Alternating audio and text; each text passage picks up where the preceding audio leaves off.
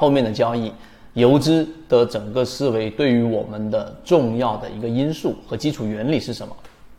那当然，我们先提一个最根本的一个问题啊，就是你知道啊，游资思维模式很有效，我们圈子金鱼报体现出来了。你也知道后面游资模型会起来一波高潮。那请问，游资的最根本的这个基础的这个原理是什么？你想一想，可以停下视频思考一下。我直接把结论告诉给大家。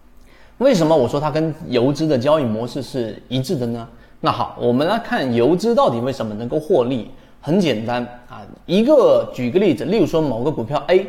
它出现了一个极大的利好，那这个利好呢，本身对于上市公司的影响，它至少要涨百分之五十，但是由于我们 A 股市场的涨跌幅的这一个限制，涨停最多是百分之十。好了，重点就来了，就是这一个价格管控，因为是涨停板限制百分之十，只要啊。游资或大资金掌握两个巨大的优势，第一个资金优势，我快速的利用这一个量大优先这一个交易原则，快速的买入啊，那后面的百分之四十就是资源耗散，就是我们的溢价。第二个，利用这个 VIP 通道啊，券商给到的可能会比我们普通散户交易者高这个快零点一秒，但你不要小看这零点一秒。它会造成巨大的优势，所以游资就会在第一个涨停板或者第二个涨停板的过程当中去介入，抢到筹码，拿到后面的百分之三十到百分之四十的溢价。这个就是最基础的原理。除了上述我们刚才说的两个优势以外，我们普通散户交易者既没有资金优势，又没有通道优势，难道我们就没有办法了吗？对吧？我们在游资思维笔记二。以及我们用结果从今天往前推的所有金鱼报和自选鱼池，我们跟随的结果啊，用结果来告诉给大家，我们这一套模型是有效的。那么我们提供给大家另外一个途径，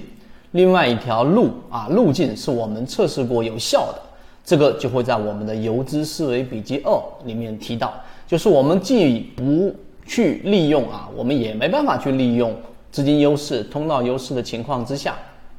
绕开这一点，我们一样可以去找到这个资源耗散当中所导致出来的、所溢出来的这百分之二十、百分之三十，甚至百分之四十的整个溢价。我们从弗莱特，我们从金鱼报五、金鱼报六当中都能看到，这个就是我们的这个游资思维笔记二，以及整个二零二一年下半年啊，你要想把这一个起爆点靠近，你要想把游资的整个模式给吃透。那么我们就会在金鱼报的这一个基础之上，自选鱼池的基础之上，用我们的游资思维笔记二啊，带着大家进化这一块游资的模型。圈子从二零一六年到现在都分享模型，一方面是自己记录自己的交易系统，另外一方面可以帮助大家建立完整的交易系统。系统进化模型可以一步关注泽西船长公众平台。